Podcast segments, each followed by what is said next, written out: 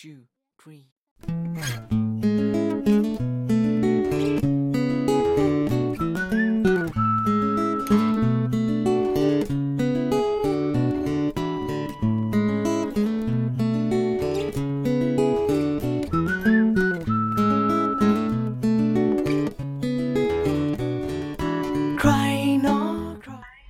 第一天，九月二十七日，午夜航班降落。每一座城市都有友善和不友善的人。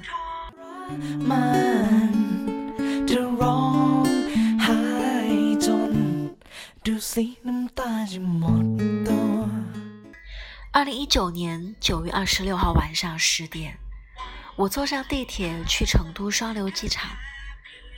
晚上十一点的机场竟然还有这么多人，有点庆幸自己提前办了泰国签证。已经记不清这是我第十三还是第十四次去曼谷了。对我来说，这更像是回。这次出发也是非常临时的决定，只是很想一个人出去透透气。机场上每一个人都满怀期待，仿佛都在谈论着旅行的计划。我应该是唯一没有任何计划的人。 ซบซบลองกลองไหลฉันในคืนที่เธอต้องเจ็บช้ำหรือวันที่เธอต้องทุกข์ทนยังมีฉันอีกคนอยู่ตรงนี้และรอ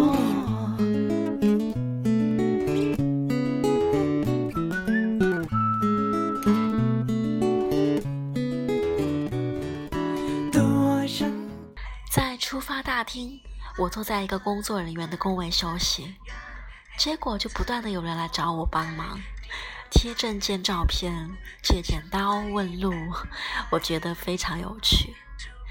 这次回曼谷可以说是毫无计划，每天的行程就随性质临时决定吧。每次的旅行都会拍照摄影，而这一次，我想完成一个用声音写日记的挑战，我称它为。Relog，radio 的 r a 每天我会把去过的地点、做过的琐碎的事情，然后还有一些突然而发的那些琐碎的想法都录下来。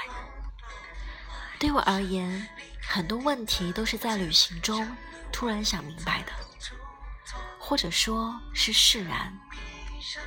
很多时候，我们都是自己和自己和解，放过自己。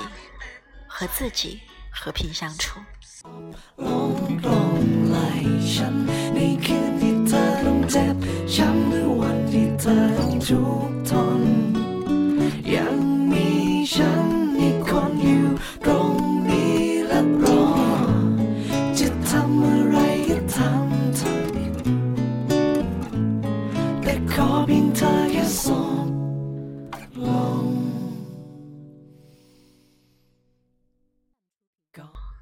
二十七日凌晨三点零七分，终于在昏昏欲睡中登上了午夜航班。期待今天晚上可以在高空中看到星星。因为真的太困，于是，在半梦半醒之间，看到飞机缓缓下降。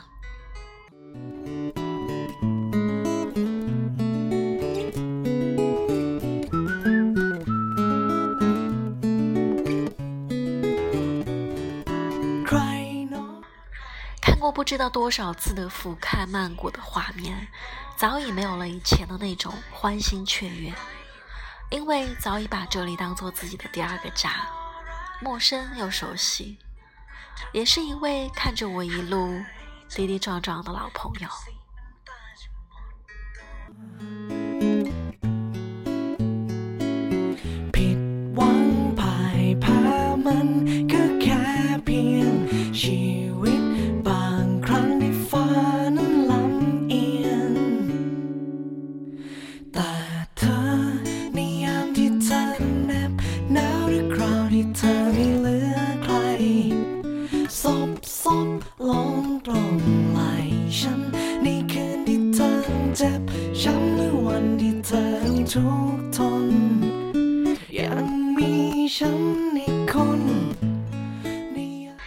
清晨六点二十四分，我已经顺利到达泰国，顺利的通过了签证。年纪越大，越发觉得，只要能用钱解决的事情，那就不要再耗费时间了。其实，我们并没有那么多我们以为的时间可以浪费。本想去 Seven Eleven 买瓶水换点零钱，却遇到一个不太友善和礼貌的店员。他以没有零钱为借口，没有卖给我水，而且脸非常的臭。只想快点坐车到达住处的我，也没有和他继续纠缠。每次落地来机场大厅的这间 Seven Eleven，总是没有遇到什么好脸色。而同样是机场大厅。角落里的那间 Seven Eleven 就正常了很多，有礼貌的服务员也找了九百九十泰铢给我。现在越来越不想和别人发生正面冲突，我都会觉得很尴尬，也很难收场，和影响旅行的心情。每座城市都能遇到善良热情的人和冷漠不讲道理的人，希望接下来。都能够遇到前者。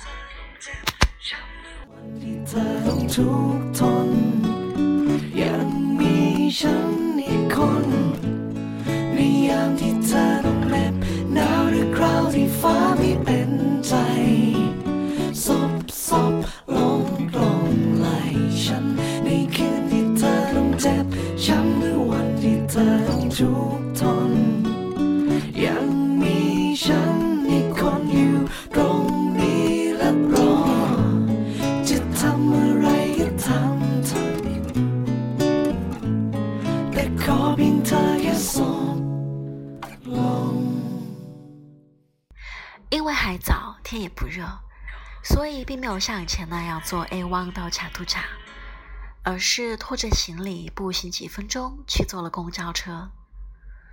因为一大早没有堵车，即使转了一次车，也很快的都到达了我订的 Airbnb 的公寓楼下。好心的房东让我可以提早 check in，于是让我去邮箱拿钥匙，但怎么都打不开邮箱。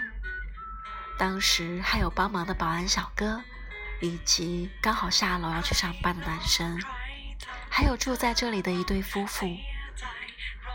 结果乌龙的是，我原本应该去马路对面的 Building One，却来到了 Building Two。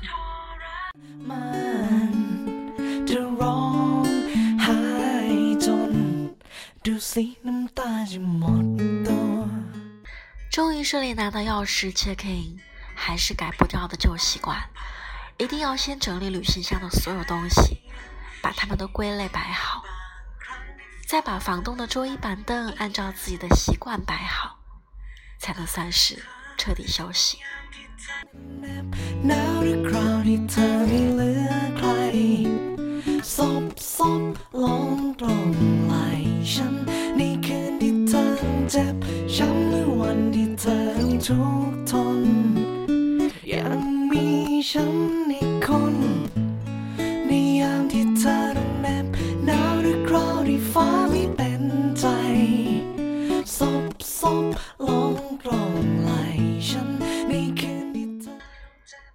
想休息的时候，又被安排了工作。于是，除了下午去楼下 Seven Eleven 买了便当和冰拿铁，整个下午都在房间。都是说好不加糖的拿铁，可能是因为炼乳的关系，曼谷的冰拿铁还是很甜。可这样的甜度并不能让我这个下午好过，各种阴差阳错和说不清是谁的责任的事件重叠在一起，我又陷入了自我怀疑的漩涡。是我真的很不适合和很多人一起 teamwork 吗？是我不适合在公司上班吗？如果并非都是自己能控制的东西，但却让人越来越不自信，越来越不开心，这样的关系应该结束吗？